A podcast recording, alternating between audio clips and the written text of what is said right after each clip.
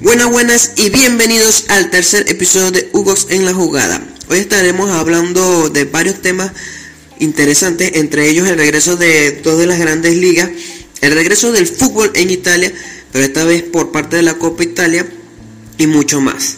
Sin más que decir, comencemos. Lo primero que vamos a informar hoy es que posiblemente el equipo de Gallos Blancos de Querétaro del país de México desaparezca Así se dio a conocer la noticia hace aproximadamente una semana junto con la desaparición de Moralca. Pero esto todavía se mantiene como un rumor, no, no se ha confirmado la desaparición del equipo.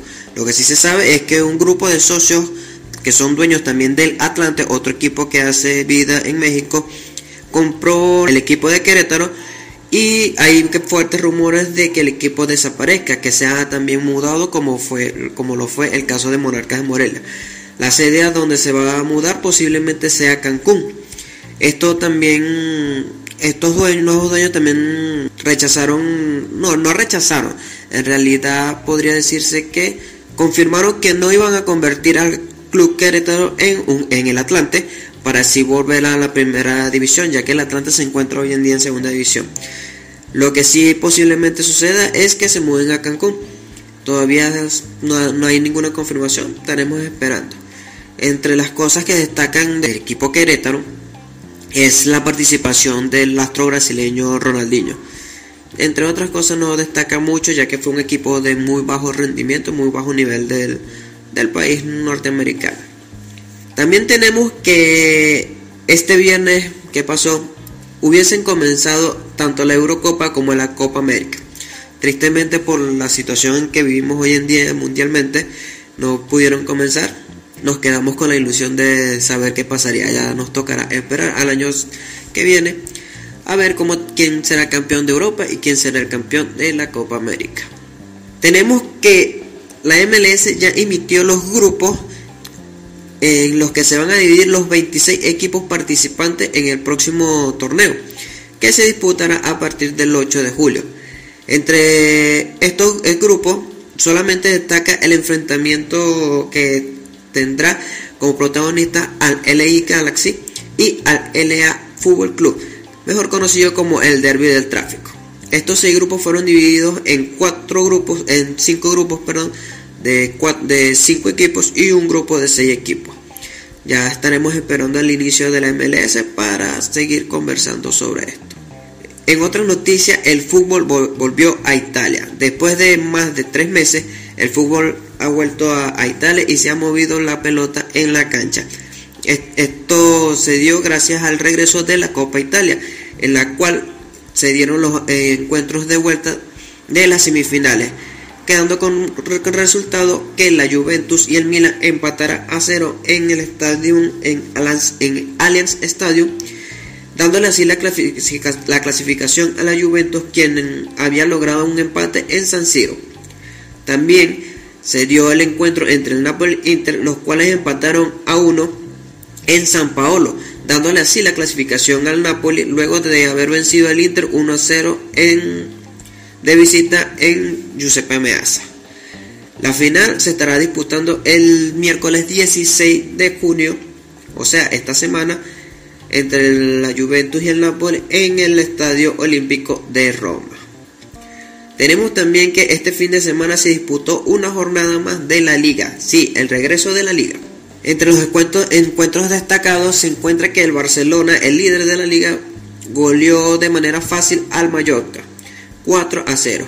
Entre estos cuatro goles tenemos una anotación de Messi, lo cual lo lleva a alcanzar la suma de 20 goles y así afianzarse como líder de goleo en la liga.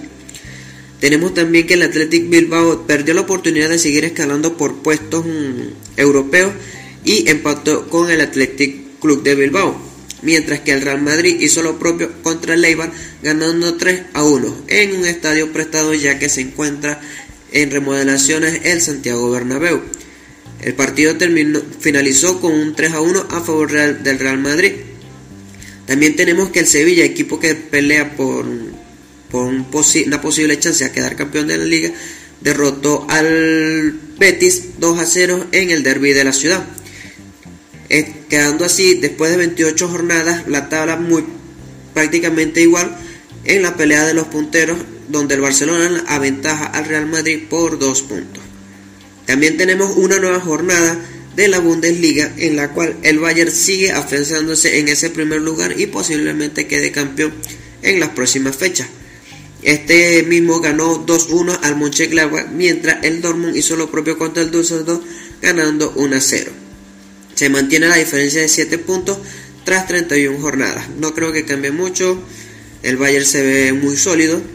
Posiblemente en, dentro de las 3 o 4 fechas, si no me equivoco, estará quedando campeón. Tenemos también una noticia importante, o no una noticia, más bien es como un análisis de mi parte y es sobre el mercado de fichaje. ¿A, qué vengo con este tema?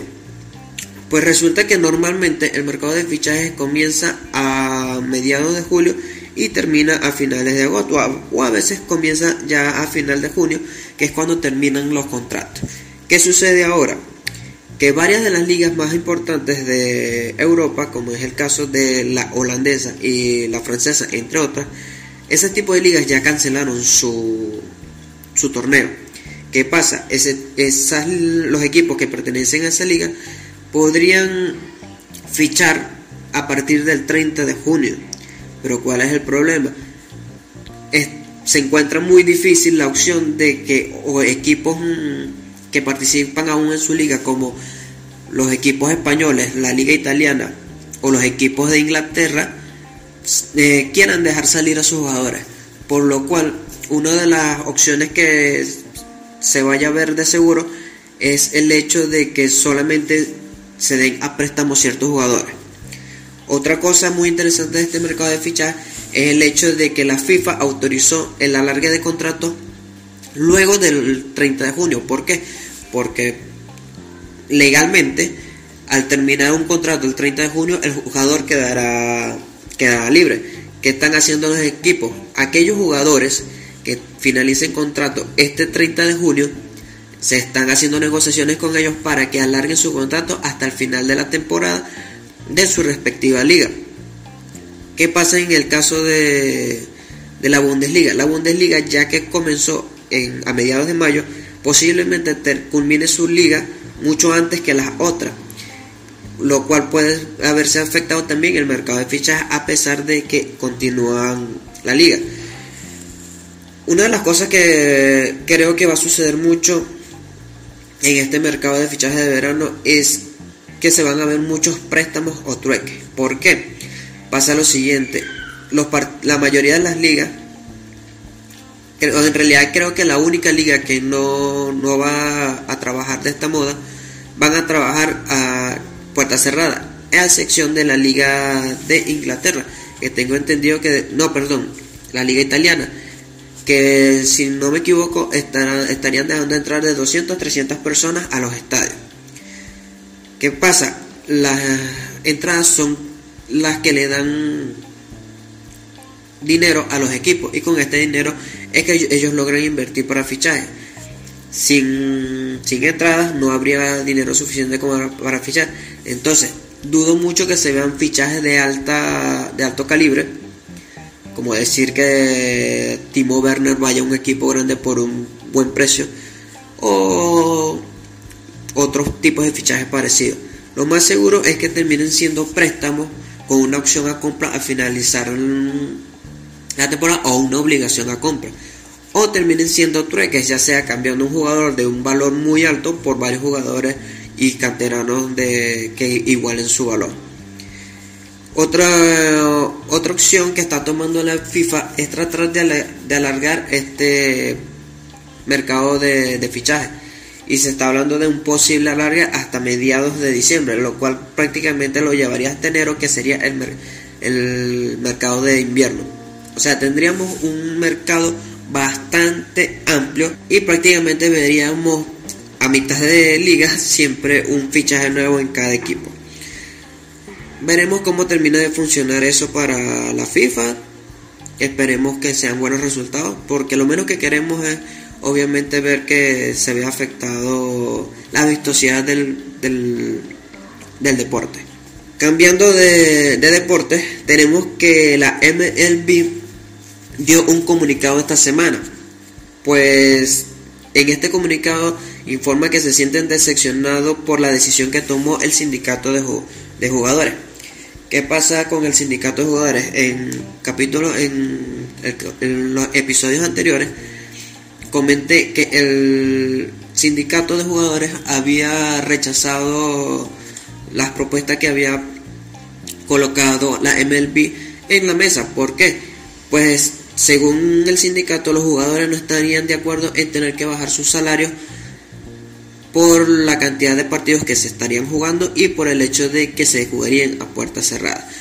Estos jugadores prefieren jugar pero manteniendo su salario, cosa que afectaría gravemente a los equipos ya que aparte de los jugadores hay un sinnúmero de empleados de los cuales mm, perciben dinero de los equipos. Entre esos podríamos agregar que si los jardineros, las personas que limpian los estadios, todo ese tipo de personal. Eh, en mi pensamiento creo que es un poco absurdo el hecho de que los jugadores piensen que no se les deba pagar un poco menos por menos partidos. Quizás tengan un poco de razón en el hecho de que le bajen el sueldo solo porque no hay, no hay público, pero es algo que deberían entender. Creo que el gran ejemplo está en los futbolistas de las ligas europeas, quienes aceptaron rebajar algunos hasta la mitad de su sueldo y a otros hasta más de la mitad, para que así los demás empleados pudieran seguir cobrando lo que lo que cobran, valga la redundancia. Creo que es una un poco una decisión un poco egoísta de parte de los peloteros, pero bueno, estaremos pendientes. Se dice que el MLB tiene una última propuesta en la que se jugarían 48 juegos y estarían esperando cuadrar con los jugadores para prorratear al menos sus salarios y así tener poder llegar a un acuerdo y se pueda volver a la MLB. En el caso de la NBA todavía no se no hay noticias nuevas, se mantiene la propuesta de regresar el 31 de julio con 22 equipos en una de las instalaciones de Disney. También tenemos que en el ciclismo el Tour de Francia tiene fecha la carrera más famosa del ciclismo en el planeta se estaría corriendo desde el 29 de agosto al 20 de septiembre. Después de ella se correría Suiza, el Giro de Italia y España respectivamente. Esperemos a ver qué tal termina el Tour de France. Y culminando nos vamos al dato curioso. Tenemos como dato curioso eh, en este episodio el hecho de que la Copa del Mundo haya sido robada días antes de celebrarse el torneo en el año 1966 teniendo como sede Inglaterra. Pues sí, fue robada unos días antes y duró al, menos 7 días desaparecida. Mientras estuvo desaparecida, los ladrones intentaron pedir un rescate de 17 mil euros, los cuales no, no fueron pagados y al final terminó siendo encontrada por un perro según su dueño en las, en las adyacencias de un parque en el sur de Londres. Este perro llevaba, llevaba como nombre Pickles y el premio que le dio la FIFA al perro, escuchen muy bien, fue la, el suministro de su comida favorita de por vida. Creo que este perro fue el perro más feliz en la época de los 60 y los 70 interesante el hecho de que haya aparecido misteriosamente así en, en un lugar escondido la copa solamente y el dueño simplemente la entregó ya. Pero bueno, quizás a lo mejor él estaba también metido en el grupo de ladrones. Uno nunca sabe. Y sin más que decir, bueno, esto fue más un capítulo más de Hugos en la jugada. Si quieren saber más información, pueden seguirnos en nuestra cuenta de Instagram, hugos.enlajugada. Si te gustó el episodio, compártelo con tus amigos, te lo agradeceré mucho de corazón.